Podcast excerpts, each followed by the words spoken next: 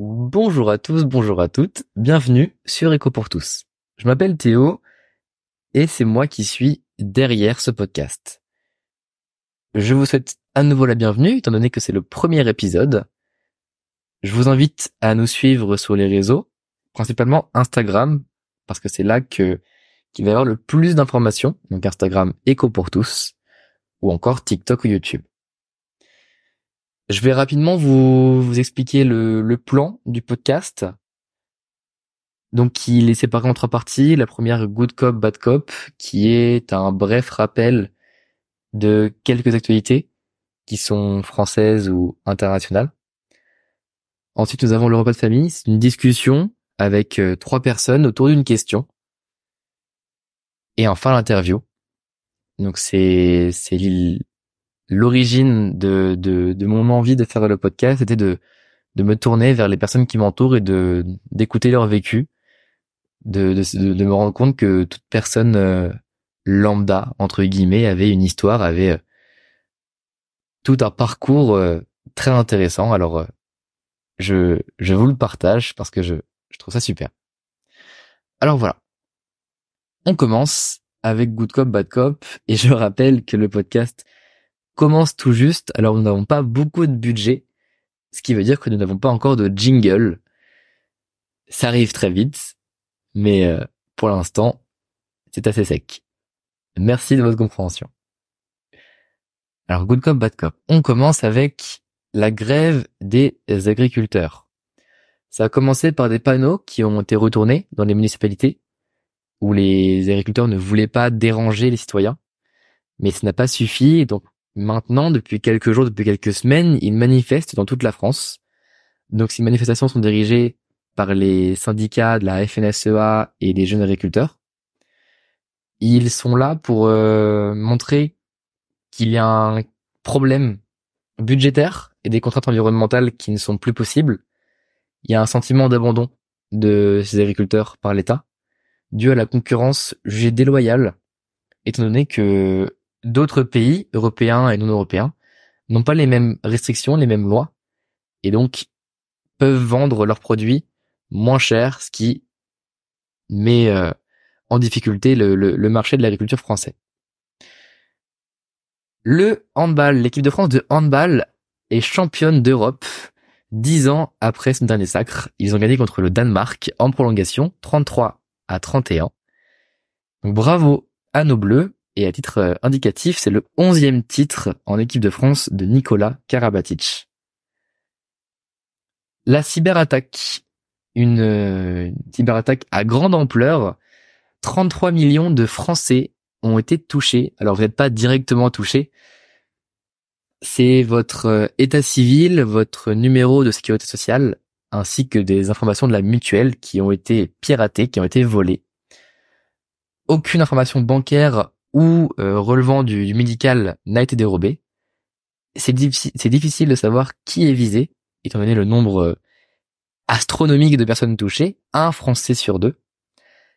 La CNIL, donc la Commission nationale informatique euh, d'informatique et des libertés, affirme que sans les coordonnées personnelles, donc les numéros de téléphone ou l'adresse, les chiffres ne servent que très peu, mais il faut quand même faire attention aux mails frauduleux, d'autant plus avec ce qui vient de se passer, ne cliquez pas sur les liens que l'on vous envoie sans vérifier euh, l'émetteur.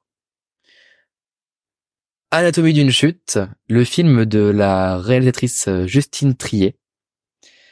Alors, euh, il a fait polémique hein, ce film au début quand il est sorti, dû à la prise de parole de cette réalisatrice à l'encontre du gouvernement concernant la réforme des retraites et d'autres raisons ce qui a eu une mauvaise pub euh, quelque peu euh, néfaste au début, ce qui a peut-être ou non euh, induit à au fait que la commission française n'ait pas envoyé le film aux Oscars. Ils ont envoyé La Passion du Dodin bouffant, qui n'a pas été retenu. Mais dû aux récompenses qu'ils ont euh, qu'ils ont eu à l'international avec les Golden Globes, si je ne dis pas de bêtises, ils ont gagné deux Golden Globes pour ce film. Ils ont eu une couverture médiatique énorme et ils sont actuellement nommés dans cinq nominations.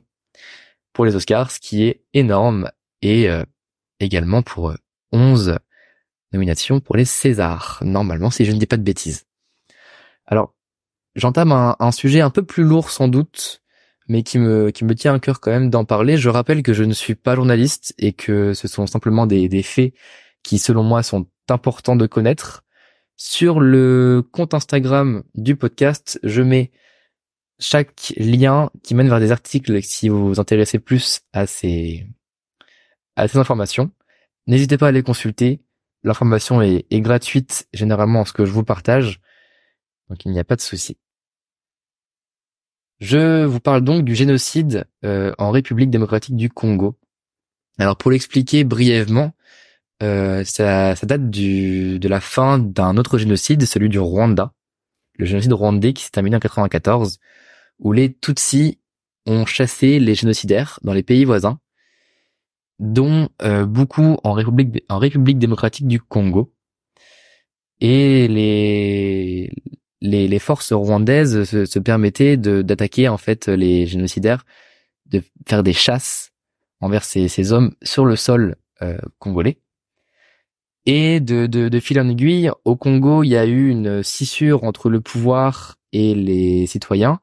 donc il y a une milice, la plus connue, la plus connue, c'est la milice M23, qui en fait depuis plusieurs années est soutenue par les pays euh, extérieurs, majoritairement par le Rwanda, pour euh, renverser en fait cet État et prendre le contrôle de, de plusieurs euh, terrains, de plusieurs terres qui sont euh, très riches en, en ressources qui sont propres à ces terres-là et qui ne sont pas assez, comment dire, assez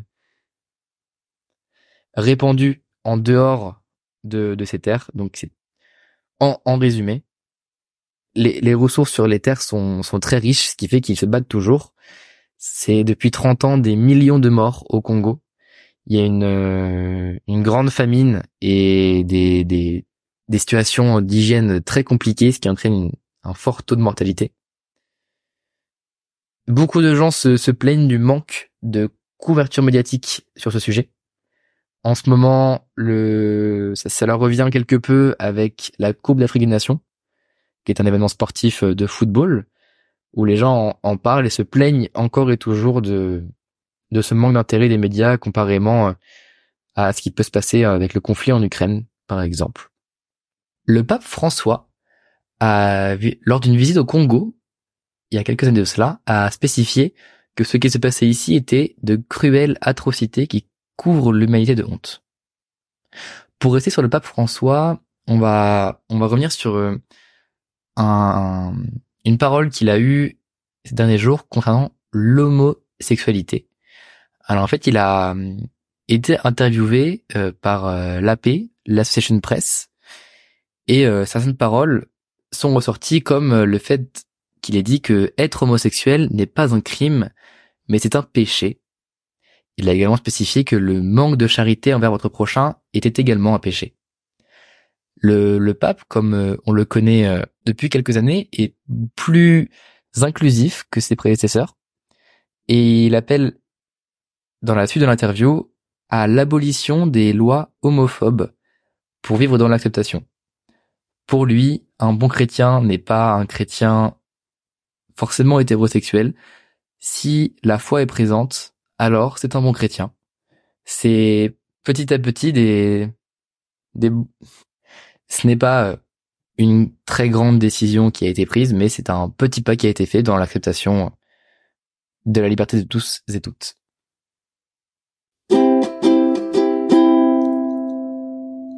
Partie 2.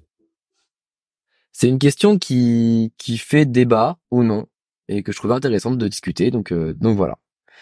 La question du jour, c'est l'autotune est-il trop présent dans la musique? Je vais rapidement vous expliquer euh, ce que j'ai fait une petite recherche avant quand même pour euh, pour bosser un minimum. Et après, vous me donnez votre avis. L'autotune, ça a été développé par Andy Hildebrand. Euh, c'est un Américain. Et en fait, c'est un ingénieur qui, à la base, a créé ça pour mesurer les ondes sismiques. Et il s'est rendu compte que ça fonctionnait vachement bien pour les, les voix, pour moduler les voix. Donc, en début année... en 97, il a commercialisé ça. Et euh, dans au fur et à mesure, ça a vachement euh, pris. Et euh, avec toute la musique pop qu'on connaît maintenant dans les 2000, etc., etc., ça a vachement pris de l'ampleur. Donc c'est plus ou moins l'origine de l'autotune. Euh, pour un peu se, se le définir, parce que pour moi c'était quelque chose de plus, plus précis que ça. C'est un logiciel de traitement audio qui est utilisé pour ajuster ou corriger la hauteur des notes dans un enregistrement euh, vocal. Et c'est utilisé dans, dans la musique pour améliorer la justesse ou alors pour créer son propre style euh, musical. Voilà. Je vous, je vous introduis le, le thème. Qu'est-ce que vous en pensez? Est-ce que pour vous l'autotune est trop, est, est-ce que l'autotune, pardon, est trop présent dans la musique? Euh, alors pour moi, elle est pas trop utilisée. Elle est juste euh, utilisée, je dirais. Enfin, pour moi, c'est quelque chose qui est assez ancré aujourd'hui et ce dans tous les styles de musique. Je dirais pas que c'est quelque chose qui est en trop. Genre, euh, c'est utilisable et je trouve que c'est utilisé à bon escient, simplement. Après, il y a aussi autotune et autotune. Il y a l'autotune subtil qui est fait juste pour modifier la voix légèrement, pour avoir un meilleur rendu, et l'autotune qui est vraiment la patte de, de l'artiste. Oui, mais on est toujours sur la question de l'autotune en général. Oui. Et euh, pour les recherches que j'ai fait, les recherches, euh, je m'étais surtout euh, intéressée à euh, l'évolution de l'autotune telle que nous on connaît d'un regard extérieur, juste en se souvenant de choses auxquelles on a pu être confronté pas fait de recherche des statistiques euh, et notamment sur l'évolution que ça a pu avoir et l'influence que a pu avoir l'autotune sur différents styles de musique, notamment le rap. Mais je pense qu'on y reviendra. Euh... Et je me suis un peu perdue. Pour toi, donc non, il est utilisé à bon escient. Je dirais que oui, il est pas trop utilisé, il est utilisé avec justesse. D'accord. Euh, je pensais qu'il est plutôt bien utilisé, on va dire pas trop utilisé, et comme on a pu le dire euh, juste avant, soit c'est pour un peu modifier et donner euh, une meilleure harmonie à euh, la voix, ou alors ça peut être justement carrément un style de musique, comme on peut le voir avec Joule, mm-hmm. Qui est numéro en écoute en 2023. Et en France Oui, en France, dans l'Hexagone. Et pour moi, c'est un peu lui qui a hum, qui est un peu représentatif de l'autotune, parce que dans ses sons, sa voix elle est très travaillée sur ce côté-là. C'est vraiment sa, sa patte musicale qui fait que. Euh, Exactement. En même temps, j'aimerais aussi comprendre pourquoi est-ce que ça fait débat, parce qu'il y a beaucoup de gens qui qui qui en parlent. Mais pour moi, l'autotune, c'est les effets spéciaux de la du cinéma mis sur le monde de la musique. Et quand c'est mal fait, évidemment, qu'on peut critiquer. Mais pour moi, un autotune bien fait, j'ai du mal à dire euh, c'est trop, c'est pas assez. Pour moi, c'est c'est la musique à part entière. C'est pas quelque chose s'est rajouté pour combler un talent ou autre mm. euh, Justement, à ce propos-là, je pense qu'en fait, si ça fait débat, euh, c'est en partie euh, à cause d'un élitisme qui s'est formé euh, avec les années. Euh, il y avait, on va dire, deux grosses catégories d'artistes ceux qui commençaient avec rien et qui formaient des trucs et puis ça marchait assez bien et, ça plaisait à des gens et du coup, bah, ils ont pu en vivre c'est cool. Et ceux qui euh, avaient des parents assez bien placés, qui ont pu travailler avec eux, euh, qui ont pu les amener à des cours de chant, etc., pour perfectionner certaines choses. Donc ça, je dirais que c'était un peu à la base de l'autotune, c'était un outil qui permettait de travailler euh, des petits points de la voix, et c'était bien. Et donc, quand il y avait des artistes comme Taylor Swift qui chantent, qui chantent sans autotune, mais qui avaient papa maman derrière qui croyaient en elle et qui ont poussé à mort pour qu'elle puisse faire euh, tout ce qu'elle voulait et avec les meilleures conditions, bah ça dénote complètement de euh, d'autres artistes qui n'ont pas nécessairement eu euh, les moyens ou en tout cas les opportunités pour perfectionner ce genre de choses, mais ils se servent juste d'un outil qui n'est pas méchant, qui perfectionne certaines choses et justement c'est cool à l'écoute. Si c'est mieux, tant mieux, tu vois. et qui bah, vont être sur le devant de la scène, qui vont avoir du succès pour l'art qu'ils produisent en tant que tel. Et mhm. l'art ne devrait pas se résumer à euh, la justesse d'une voix qui est posée euh, sur une instru, je trouve. Ok. Est-ce que vous pensez qu'on peut comparer l'autotune avec, euh, par exemple, ChatGPT, qui permet d'améliorer une phrase et d'améliorer un texte, on va dire? C'est encore autre chose pour moi, parce que ChatGPT, ça va être vraiment la phrase, la syntaxe même, comment est-ce qu'on voit ça, et là, c'est par rapport au timbre de la voix. Au timbre de la voix, donc c'est pour moi, c'est autre chose encore, parce que ChatGPT pour prendre exemple des phrases, ça forme la phrase, mais la musique c'est pas juste une phrase, c'est pas juste une langue, c'est c'est un art, c'est le c'est le sixième, cinquième art, septième art, c'est un des arts qui pour, pour moi c'est autre chose encore. C'est intéressant, mais pour moi c'est autre chose. En revanche, je rajouterais peut-être quelque chose parce que d'un côté, je suis d'accord avec vos deux points de vue, mais je le verrai pas en tant que euh, que enfin que comparaison, mais en fait, on pourrait dire que l'autotune c'était T'as dit en 97, ça a été créé Oui, c'est ça. Ça a été commercialisé en 97. Voilà, donc en fait c'était un peu, on va dire, la genèse de la perfection de la voix. Et suite à ça, il y a eu plein d'autres trucs qui se sont développés. Il y a eu des sous-parties à, à l'autotune, des, des logiciels qui ont fait à peu près la même chose avec le même fonctionnement, mais avec d'autres noms, avec euh, des, des fonctionnalités en plus, etc. Dans ce sens, euh, l'IA en général, donc l'intelligence artificielle, bah c'est peut-être une suite logique, en tout cas je trouve, à l'autotune originale telle qu'on connaît aujourd'hui. Il y a d'ailleurs, euh, je pense que vous avez pu voir euh, des montages qui sont faits euh, audio où justement ils vont prendre par exemple Caris qui va chanter sur Miraculous. Mm. Mm. Exceptionnel, à m- Oui, si oui. vous voulez mon avis. voilà, c'est exceptionnel. Mais du coup, je verrais pas ça euh, dans une comparaison en tant que telle de il y a ça et il y a ça, mais plutôt que l'intelligence artificielle en général serait une continuité de l'autotune. Après, moi, j'aurais peut-être du mal avec ça parce que j'aime bien le, le fait que ce soit un artiste qui chante, un artiste qui, euh, je, je, je vois l'exemple de Caris euh, avec Miraculous et j'ai Mm. vu la vidéo et c'est très drôle. Mais en fait, j'ai du mal. Après, c'est qu'il y a aussi pas de beaucoup de lois en ce moment qui sont votées pour ça. Et du coup, on sait pas trop euh, le fait qu'un chanteur reprenne les le, le timbre de voix d'Angèle et la fasse chanter sur euh, Sayen de. Mhm. Ça rend super bien, mais du coup, c'est pas Angèle. En même temps, c'est Angèle et du coup, les droits vont un peu au pas.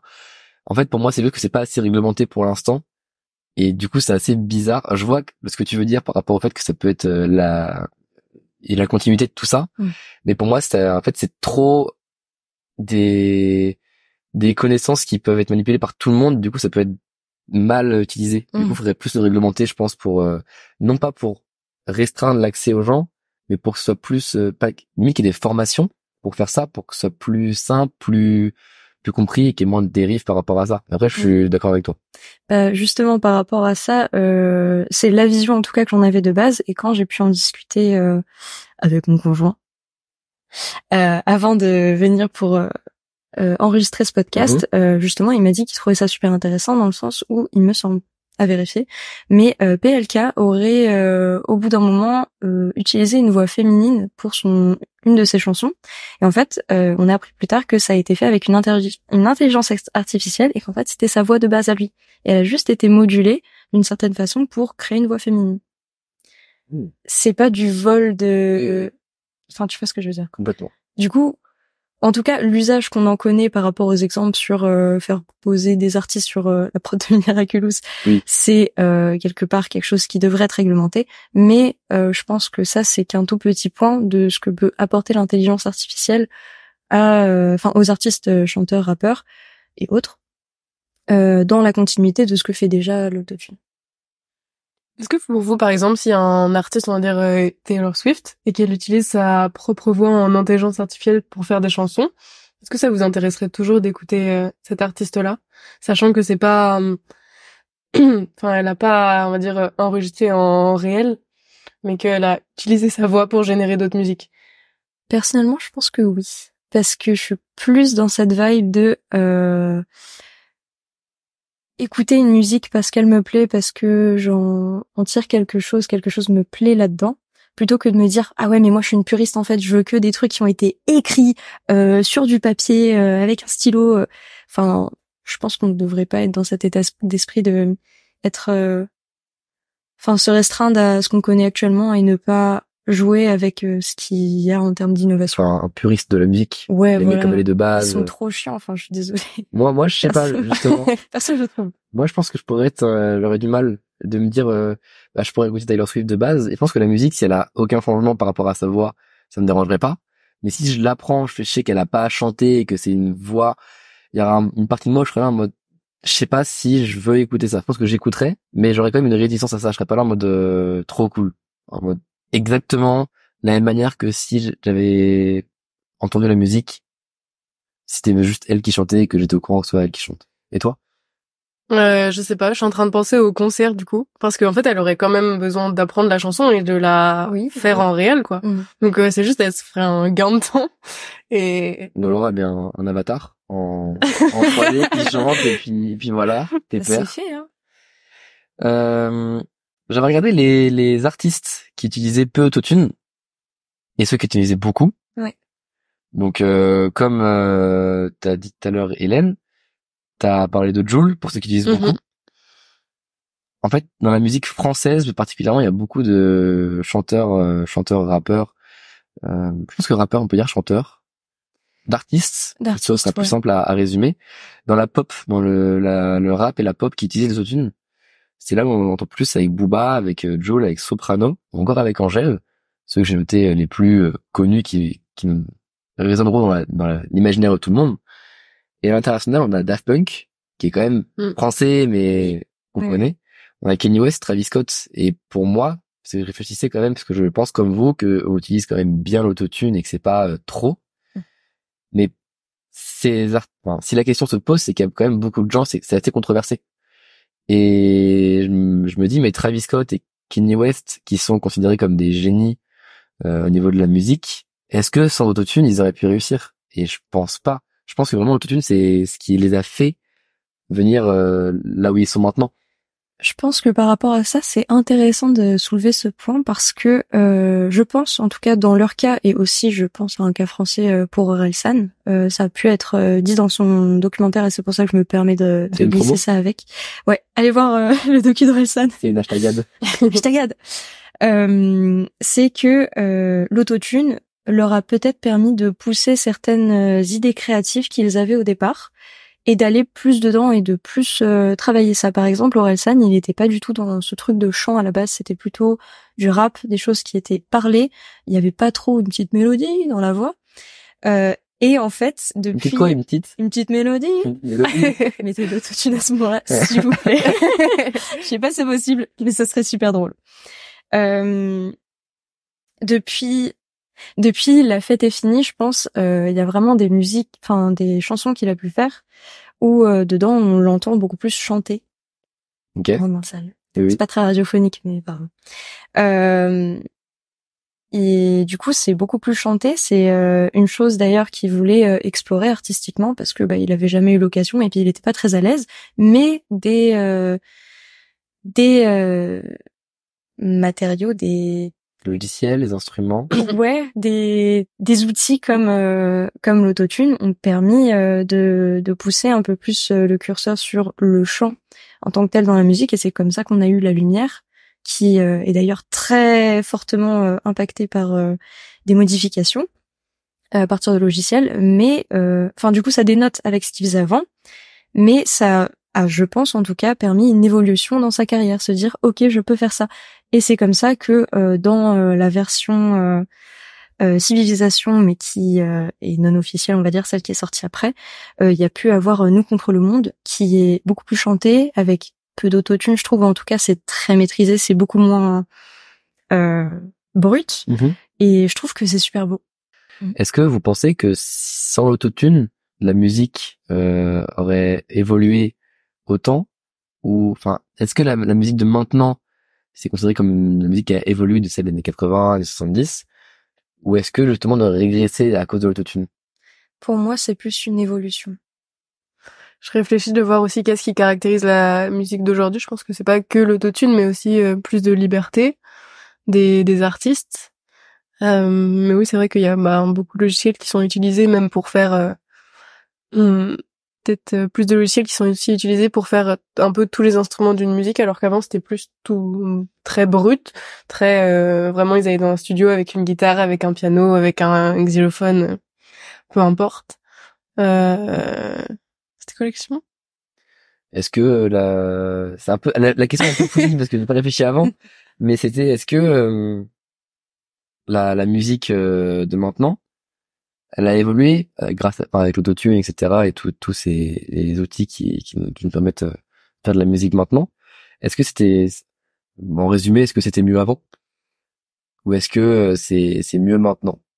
Je pense que c'est mieux maintenant parce que il y a plus de possibilités et donc on peut autant faire de la musique, euh, on va dire comme avant, que comme maintenant et donc c'est ça ouvre juste une porte en plus en fait. Sans oublier la musique qu'on a fait avant, Mhm. on peut faire le champ des possibles est du coup plus Exactement. J'ajouterais à ça aussi qu'il y a le point classiste. Imaginons que euh, l'autotune n'avait pas existé et que aucun logiciel n'aurait permis de, de faire ce que permet l'autotune euh, aujourd'hui. Euh, bah du coup, ça fait que euh, la majorité des artistes qui auraient émergé, c'est des gens qui ont pu avoir de l'aide pour perfectionner leur voix au possible, euh, comme Taylor Swift, Marie Carey, tout ça, etc. Et du coup, euh, tous les artistes euh, qui ne sont pas partis sur une base de mes parents sont pétés de thunes, je peux me permettre de prendre des cours et de perfectionner ça à fond pour que les gens m'admirent pour ça, et ça marche super bien, tu vois. Mais du coup, ça fait que euh, ça aurait fermé des portes à plein d'artistes. Mhm. Et du coup, bah en soi, sans autotune, on n'aurait jamais pu avoir euh, ne serait-ce que des mouvances dans le rap. Je pense au cloud rap de PNL. On n'aurait jamais connu ça s'il n'y avait pas d'autotune. Pareil pour euh, le style que Booba a importé des États-Unis, où il utilisait beaucoup d'autotune. C'est c'était un peu avant-gardiste, je trouve, parce que à ce moment-là, du coup, tout le monde critiquait à fond l'autotune. C'était vraiment euh, t'es un mec qui utilise de l'autotune pour du rap, euh, ça n'a aucun sens, etc. Et au final, quelques années après, il y a eu euh, bah, PNL, tout ça, et en fait, c'est à ce moment-là qu'on s'est dit, ok, en vrai, ça a vraiment une utilité. Et il a réussi à l'imposer en France. euh, Voilà. Ça a été un peu, je pense en tout cas, un précurseur en France de l'utilisation de l'autotune pour bah s'ouvrir des portes en fait, parce que c'est complètement bah dommage de, de se refermer sur ce truc de bah du coup, euh, si on fait du rap par exemple, bah, on va se contenter que de parler. Et si on chante à peu près bien, on peut caler quelques trucs, mais sinon on va se fermer des portes. Et du coup, ouais, je pense que si euh, l'autotune n'avait pas existé, ça aurait fermé, fermé beaucoup de portes. Donc, pour moi, ce n'était pas mieux avant. Ok. Euh, J'avais regardé les artistes qui utilisaient peu autotune en France et en fait c'est principalement des artistes euh, avant et 2000 qui, qui, qui ont explosé avec euh, du, des gens comme Renaud, comme euh, Jean-Jacques Goldman qui lui euh, a une dent contre le, le- la musique en, streaming, euh, on le sait. Mm. Et du coup c'est aussi pour moi c'est aussi le fait que avant il y avait aussi beaucoup de c'est dans l'évolution de la musique maintenant, il y a eu tellement de choses avec euh, avec le, le- bah, l'arrivée du streaming, comme je l'ai dit avant, je me répète un peu, avec euh, tout plein de styles de musique différents. Maintenant, il y a plein de, il y a des- énormément de, de sous-styles de musique dans un sous-style, etc., etc. Et c'est super beau. Et du coup, ça permet à plein de gens de faire de la musique euh, où il y a 30 ans, on pouvait pas l'imaginer. Mais du coup, je comprends aussi que c'est un peu le, les gens qui ont explosé à ce moment-là, qui sont en mode, mais moi j'ai réussi pas, enfin avec mes capacités, avec euh, mes mes compétences, je veux pas que, euh, je suis pas, je suis pas d'accord avec ça maintenant. Donc je peux comprendre pourquoi est-ce que c'est des gens comme ça. On va pas avoir du des jeunes artistes qui qui maintenant, qui vont être contre l'autotune ou très peu en tout cas. Euh, voilà. Je me demande s'il y a plus d'artistes aujourd'hui qui gèrent un peu plus les logiciels, que ce soit pour faire à la fois de la musique avec l'autotune et pour les instruments, que avant. En mode, est-ce qu'aujourd'hui ils sont plus euh, multifacettes? C'est juste une question. hein. Parce que justement dans ce rapport de dire euh, nous on était plus méritants parce que peut-être qu'ils avaient juste un, un centre euh, d'intérêt principal, genre ils faisaient que du chant, alors que maintenant ils sont les artistes sont plus capables, enfin ils sont plus variés Mhm. et ils seront plus pas capables de réaliser différentes choses et d'avoir plus une globalité dans leur musique. Peut-être que c'est une différence aussi qu'on peut avoir aujourd'hui par rapport à avant. Je suis carrément d'accord. Et tu, il y a, il y a aussi le fait, selon moi, où c'est les personnes euh, qui n'ont pas réussi. Parce que si, imaginons, euh, Goldman avait chanté, euh, continué, il avait réussi avec le streaming. Enfin, il réussit toujours extrêmement bien. Euh, T'inquiète pas pour euh, pour ses ventes. Mais si c'était mis, ça, s'il avait été artiste à ce moment-là, peut-être qu'il aurait eu complètement un point de vue différent. Que c'est vraiment une, Mm. une génération aussi, comment ils ont grandi, comment ils ont, comment ils ont évolué. Donc je pense que oui. Et avec puis- ce qui se faisait aussi euh, à l'époque, parce que eux, ils étaient plus dans écrire leurs propres chansons. Je pense que le ghostwriting, ça pourrait être super intéressant d'en faire un débat dessus. Mhm. Euh, mais du coup, euh, eux, ils étaient dans ce truc de, on écrit nos propres chansons, euh, on les chante. À la limite, on va écrire pour d'autres personnes en faisant du ghostwriting, ou des personnes vont écrire pour nous. Mais dans ce cas-là, c'était en plus de ça un peu la honte de l'admettre à l'époque, et on préférait ne pas citer les les Rider. ouais Une personne qui Euh, écrivait des chansons les- pour d'autres. oui oui oui encore une fois parce que c'est pas très radiophonique.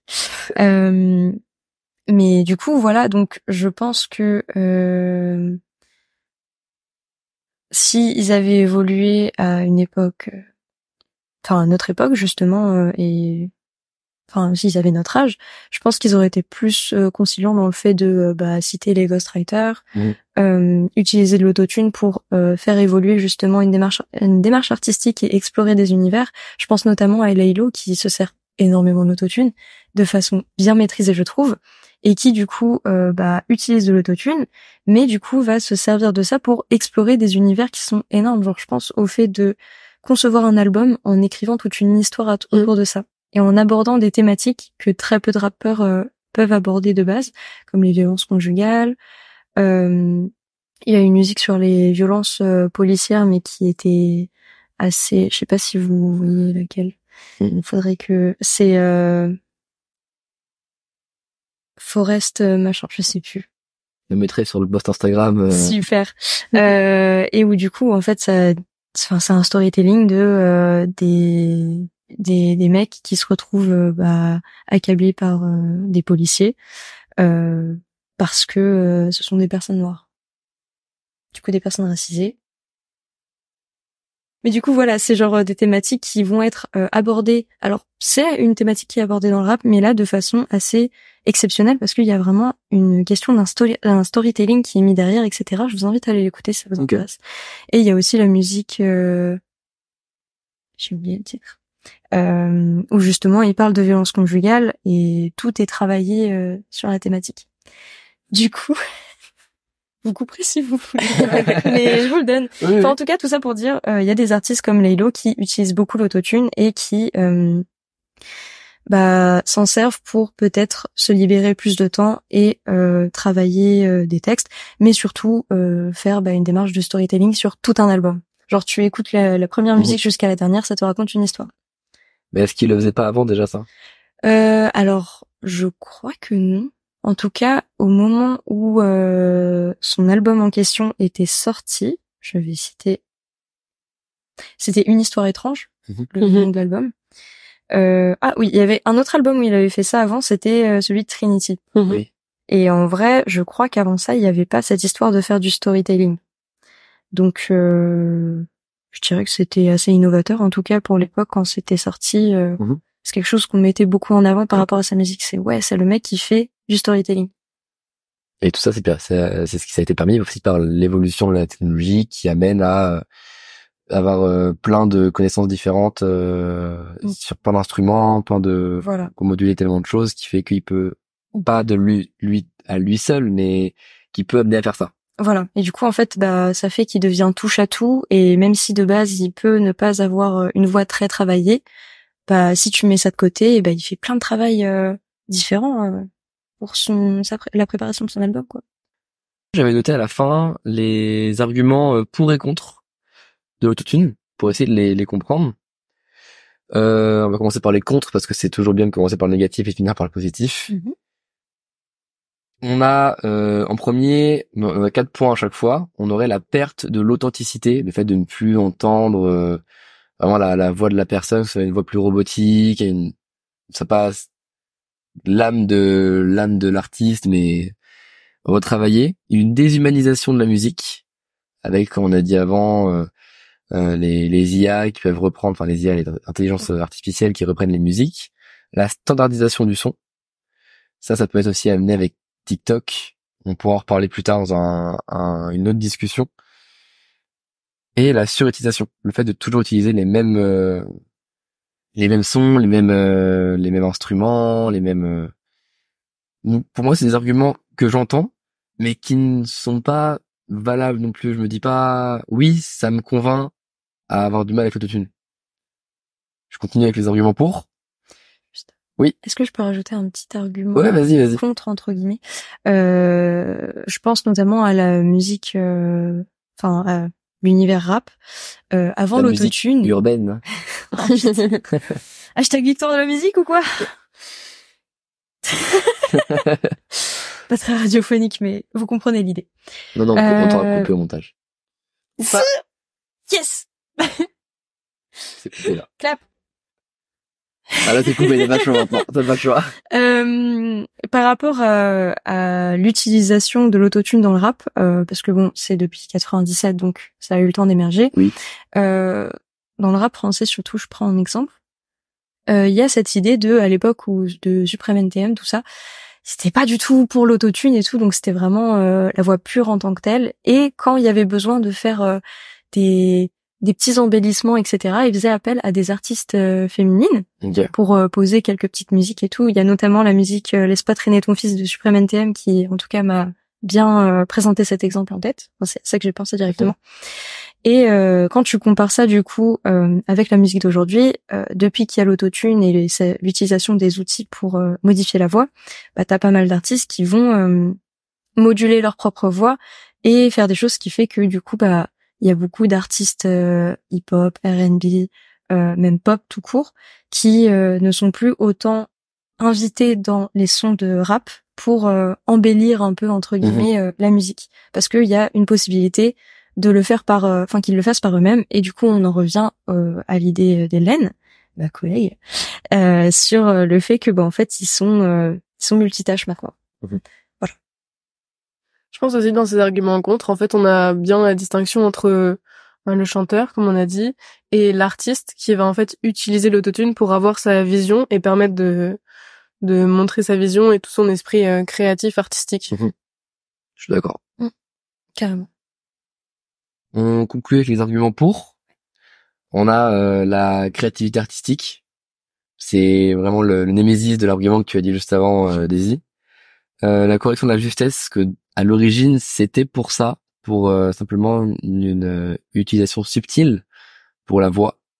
Et après, bah, il y a eu des dérives entre guillemets qui sont avérées très très très bénéfiques pour le, monde de la musique, mais voilà. L'accessibilité à la musique pour tous. Là maintenant, si vous voulez, vous pouvez pour euh, un coût euh, minime vous enregistrer. Je n'assure pas la qualité euh, du son, mais pouvez faire une musique avec de l'autotune pour euh, alors que même si vous n'avez pas une belle voix, je trouve ça, je trouve ça magique de pouvoir chanter, de pouvoir faire une musique qui soit parodique ou soit sérieux. Si c'est pas pro, évidemment que ça va être plus compliqué si t'es pas entouré euh, face à pas les bons instruments en dehors, faire un truc très qualitatif. Mais c'est accessible là où avant ça l'était moins. Mhm. Je, trouve ça, je trouve ça vraiment sympa. Et il y a une euh, évolution de la musique euh, populaire en général, la musique euh, urbaine pour euh, pour citer les victoires de la musique.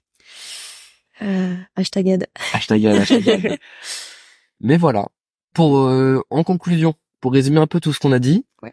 Alors la question, je la rappelle parce qu'on a pas mal euh, dévié, mais c'est ça aussi le, le, le corps du podcast, pas forcément de s'attacher toujours à la à la Mhm. question et de pas dévier. Euh, C'était l'autotune est-il trop présent euh, dans la musique? Si j'en conclus, cou- coupez-moi hein, si euh, si vous n'êtes pas d'accord. Euh, c'est non. Exact. C'est non ou c'est ouais? C'est non. J'affirme que c'est Et on ne peut pas en fait euh, dire que c'était mieux avant ou c'est mieux maintenant. C'est on peut profiter des deux styles de musique. On peut- enfin, en fait, c'est c'est de l'art. Donc c'est aussi très subjectif. La question, j'a- j'attendais pas une réponse euh, objective ou qui, qui allait me donner une illumination, mais juste qu'on en discute pour ensuite avoir euh, avoir euh, un avis euh, de plusieurs personnes pour se faire son propre avis. Il n'y a pas besoin de se prendre trop la tête par rapport à ça. Est-ce que vous avez des questions? Hum. Voilà. C'est pas en cours. Yes J'ai pas révisé. Ouh. Voilà. Donc on a fini, euh, on a fini pour bah en bas de famille. Ouais, C'était le premier euh, du podcast. c'est très sympa. Merci Daisy. Merci On reviendra Mais merci. avec plaisir. Au revoir. Au revoir. Au revoir. Au revoir.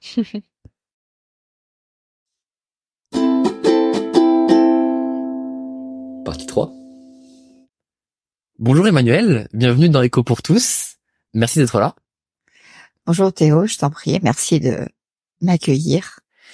Alors je commence sur une question un peu indiscrète euh, pour mieux comprendre qui tu es. Euh, quel âge tu as? Euh, J'ai 53 ans. Alors, je vais commencer par la, la question un peu large avant d'arriver vers, euh, vers ton parcours professionnel que je pose à tout le monde. Donc, il n'y a pas de bonne ou de mauvaise réponse, ça, ne t'en fais pas.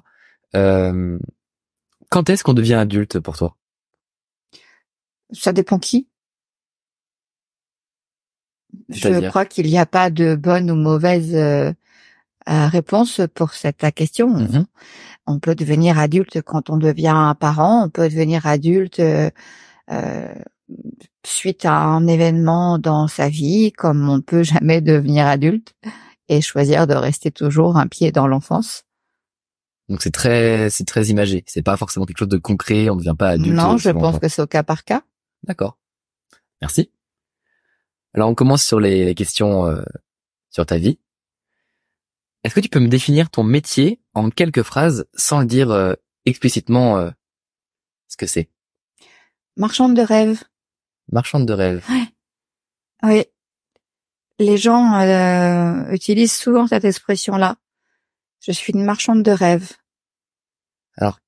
À quoi est-ce que ça peut rendre marchande de rêve À l'imaginaire, à la rêverie, à l'évasion. Et donc, ton travail, c'est? Ben, je raconte des histoires et je suis conteuse. euh, pourquoi est-ce que tu fais ce métier? Par passion, par envie, par euh, euh, transmission aussi de d'un patrimoine culturel. Mhm.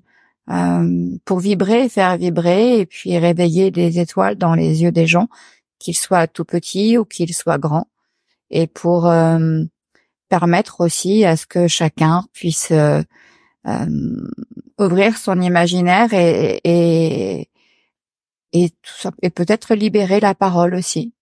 Libérer la parole, c'est-à-dire Le conte permet de s'exprimer, d'ex- d'exprimer des émotions, d'exprimer des ressentis. dans dans le sens euh, dans l'art thérapie ou simplement euh, plus global pour que la personne s'exprime?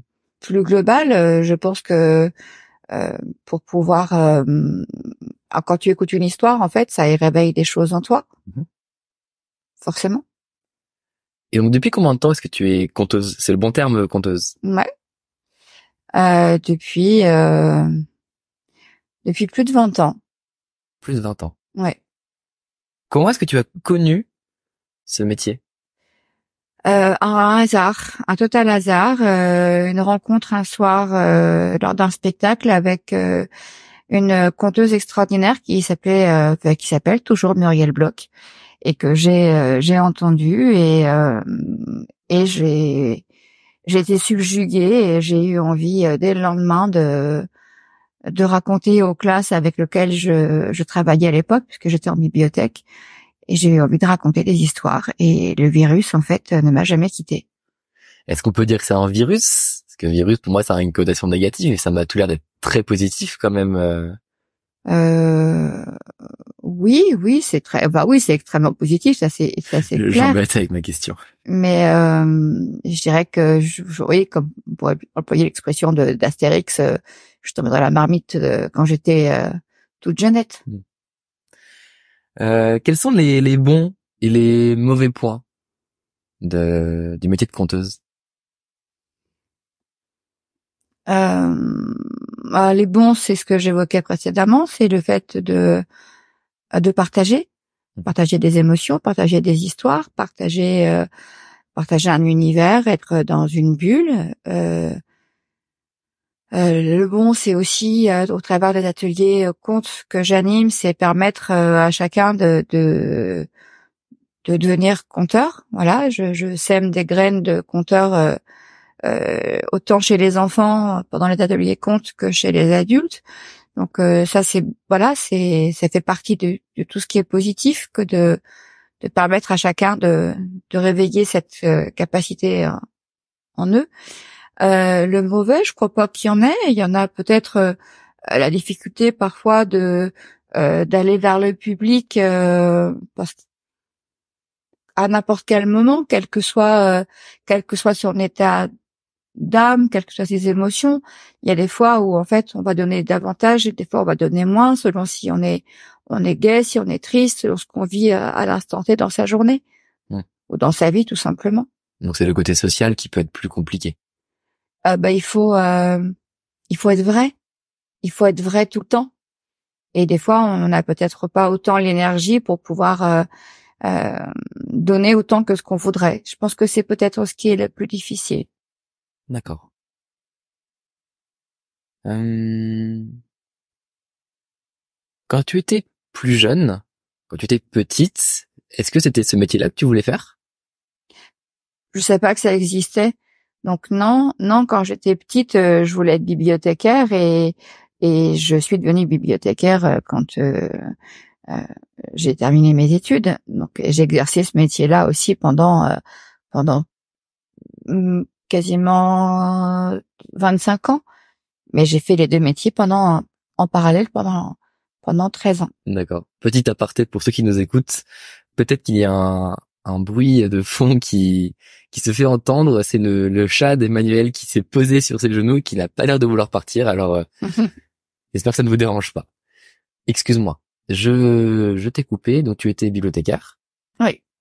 Et tu as donc ça fait 20 ans que tu es conteuse à temps plein ou... Non, non, non. Je suis conteuse à temps plein depuis euh, euh, depuis octobre 2022. D'accord. Voilà, où euh, j'ai pris mon envol. Euh, voilà, où j'ai décidé de, de, de tenter à 100% d'être uniquement dans mon rôle de conteuse, mais mais en fait dans ce cadre-là, bah, j'anime aussi beaucoup d'ateliers en plus des spectacles. Est-ce que tu peux, euh, pour rester dans la, lignée de la discussion, nous décrire ton parcours professionnel de tes études à maintenant, si c'est possible? Oh, ben, j'ai un parcours qui euh, n'a rien d'extraordinaire. Hein. Je euh, j'ai passé un bac et puis je suis passée par la filière de la fac avec un doc de sociologie, un DUT métier du livre qui m'a amené naturellement à l'univers euh, du livre et euh, plus spécifiquement des bibliothèques. Et c'est par ce biais-là, en fait, que que j'ai après rencontré euh, le conte et je me suis formée avec différents conteurs. Donc le, le, le, rêve de la petite Emmanuelle qui était d'être bibliothécaire s'est réalisé? Oui. Et la plus grande Emmanuelle voulait être conteuse et ça se réalise actuellement? La plus grande Emmanuelle, elle n'a jamais rêvé d'être conteuse à temps plein. elle espérait même pas qu'un jour elle pourrait revivre. Voilà, donc euh, c'est c'est inespéré, c'est inattendu, et mais c'était une évidence et c'était quelque chose d'inespéré, quoi. Voilà. Et pour ça, j'ai été extrêmement soutenue par euh, par mon fils euh, qui qui m'a vivement encouragée à me à déployer mes ailes. Comme quoi, même à 50 ans, on peut changer de vie, on peut changer de direction professionnelle et et il n'y a pas d'âge pour prendre de nouveaux risques pour s'accomplir une deuxième fois. Et on en parle beaucoup en ce moment, j'ai l'impression, des, des carrières qui, qui sont euh, protéiformes, qui où les personnes ne font plus le même métier. Il y a 50 ans, les gens faisaient le, même métier de, de, dans leur vingtaine jusqu'à la retraite, et maintenant beaucoup de gens changent. Et là, a un exemple euh, concret. Euh, est-ce que ça a été, est-ce que tu as été aidé dans ta démarche pour ta transition sur ton nouveau métier, ou est-ce que c'était assez compliqué pour est-ce que tes proches, que tu as parlé de ton fils, est-ce que tes, tes, tes proches t'ont, soutenu ou ça a été un peu compliqué? Il y a des moments de doute, j'imagine. Euh, il y a eu, euh, il y a eu beaucoup de moments d'interrogation avant de, de savoir quelle était la bonne décision, euh, parce qu'il y avait un facteur risque en fait de passer d'un statut de fonctionnaire avec un salaire mmh à une incertitude d'un statut avec des contrats aléatoires. Mais il y a eu beaucoup de craintes autour de moi, de mon entourage, que ça ne fonctionne pas et que et que je je n'y arrive pas, que je n'arrive pas à en vivre. il y a beaucoup de questions autour de moi euh, de gens qui me demandent si j'arrive à en vivre. Voilà, mais il y a surtout euh, beaucoup euh, beaucoup d'encouragement et puis de fierté. J'ai l'impression de gens, que ce soit amical, familial, pour le fait que ça fonctionne et que et que le parcours pour le moment est plutôt rassurant et que les perspectives euh, sont euh, euh, sont réjouissantes. Et est-ce que vous êtes pour vos, vos lecteurs, c'est le terme qu'on utilise pour les gens qui vont à la bibliothèque, si je ne dis pas de bêtises. Est-ce que vos, vos lecteurs euh, vous suivent encore en tant que, parce que je, je n'ai pas encore dit votre votre nom de d'artiste, qui qui est les causeries de Marmantine. Oui. Est-ce qu'il y, a une, distinction qui se fait entre Emmanuel la bibliothécaire, l'ancienne bibliothécaire, et Emmanuel la conteuse? Est-ce que les, gens vous voient maintenant comme une conteuse ou est-ce qu'ils quand, ils vous voient, ils font plutôt euh, bonjour Emmanuel, comment ça va la bibliothèque euh? Bah je crois que tout le monde n'a pas encore euh, euh, découvert euh, que je j'avais changé d'activité.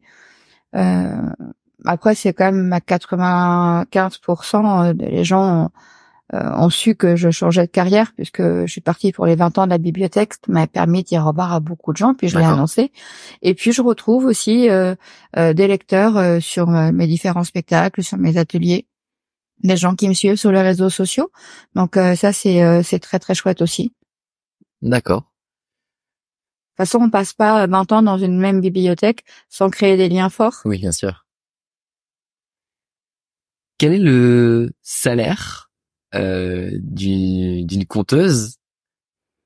C'est la question un peu qui fâche, qui... Alors, je me permettrais de, de, garder pour moi ce, ce, je demande, détail. Je, ne demande pas le chiffre euh, Je dirais que c'est totalement aléatoire selon les mois. Mhm. Euh, que toute la difficulté euh, de, de, cette activité, c'est qu'il euh, y a des mois comme les mois autour de Noël ou les mois pendant euh, au printemps où il y a pléthore de propositions, de spectacles, d'activités, et puis il y a les mois creux pendant l'été ou les périodes où les budgets ne sont pas encore votés ou où il faut équilibrer. En fait, voilà, c'est mais globalement, ce n'est pas que les spectacles qui me permettent de vivre ce sont aussi les ateliers, les ateliers comptes et les ateliers créatifs. Est-ce que tu peux nous définir la différence entre un spectacle et un atelier? Ah bah un spectacle, j'arrive avec euh, un décor, euh, il y a tout un, un scénario, euh, il y a un public qui peut aller de 20 à, à 60, 80, voire 100 personnes parfois. Et puis un atelier, c'est plus intimiste. Ça dépend des ateliers. Si c'est un atelier pour enfants, si c'est un atelier pour adultes. Mais en général, les ateliers, c'est environ euh, une quinzaine de personnes grand maximum. Donc on n'a pas le même lien. On établit une relation qui est différente aussi que sur un spectacle. C'est c'est pas la même relation. On offre quelque chose, on donne de soi, on donne un euh, un contenu. Mm-hmm. Et euh, j'ai dit l'atelier aussi, on, on, propose un contenu, mais la relation est pas la même. Euh, si je ne dis pas de bêtises, du coup, tu es en auto-entrepreneur? Oui. Euh, tu n'as pas, tu n'as pas d'employé? Euh, non, ce qu'on ne peut pas. Tu, tu es ton propre employé, ton propre patron. Oui. Est-ce que les journées se ressemblent ou est-ce qu'elles sont toutes différentes? Euh, Elles sont toutes différentes. Elles sont toutes différentes parce que, euh, euh, par exemple, cette semaine, euh, lundi matin, j'étais en atelier avec des des enfants de moins de trois ans pour des animations lecture où où j'avais une thématique autour de marionnettes à doigts et et de musique. Mardi après-midi, j'étais avec des mamies pour un atelier créatif euh, le lendemain, euh, c'est euh, plus tout ce qui est administratif. en fait, chaque jour peut être différent. jeudi, ça peut être un accueil de classe, enfin un accueil avec des enfants compteurs ou un atelier d'adultes pour un atelier mémoire ou un atelier compte. Non, non, les journées euh, ça ressemble pas, les semaines ne se, ressemblent pas. Donc ça demande beaucoup d'organisation. Euh, J'essaye. J'essaye euh, parce que ça, des fois on travaille le matin, mais des fois on travaille des fois le soir, des fois on travaille le week-end, euh, des fois on travaille loin. Euh, il faut faire la route, il faut charger, il faut décharger, il faut installer le décor, il faut installer le matériel quand il y a un atelier. C'est beaucoup de, de travail, mais c'est une satisfaction euh, au quotidien. Euh, à ce jour, quels sont vos, vos pendant je me à te vous voyez, quels sont tes objectifs dans la vie? Que ça continue et que ça se pérennise et que je continue à avoir de beaux projets et que et que je garde cette même passion pour euh, pour ce que je fais, que je ne me lasse pas et que et que l'on continue à me faire confiance de la même manière que ça se passe depuis que je me suis lancée. Ah, je pense que c'est ça aussi qui est important, c'est que euh, c'est de savoir toujours me renouveler et de proposer des choses qui correspondent euh, encore et encore et pouvoir continuer à en vivre. Je te le souhaite. Moi aussi. Euh, Est-ce que tu aurais un conseil pour les, les, gens qui hésitent à se lancer à leur propre compte? Euh, de pas se dire que c'est trop tard. Voilà, de de pas de pas se contenter de euh, de rêver, mais de se dire que euh, que des fois on a un rêve au bout euh, au bout d'un chemin et qu'il faut juste en fait oser sauter le pas et que dans la vie pour pouvoir avancer bah, il faut prendre le risque même si ça fait peur même si ça fait mal au ventre même s'il y a des jours d'incertitude même si des fois on se dit qu'on gagnait mieux sa vie parfois avant. Euh, mais il faut se dire qu'il faut, faut, faut avancer et qu'il n'est jamais trop tard. Merci pour ce, pour ce bon conseil.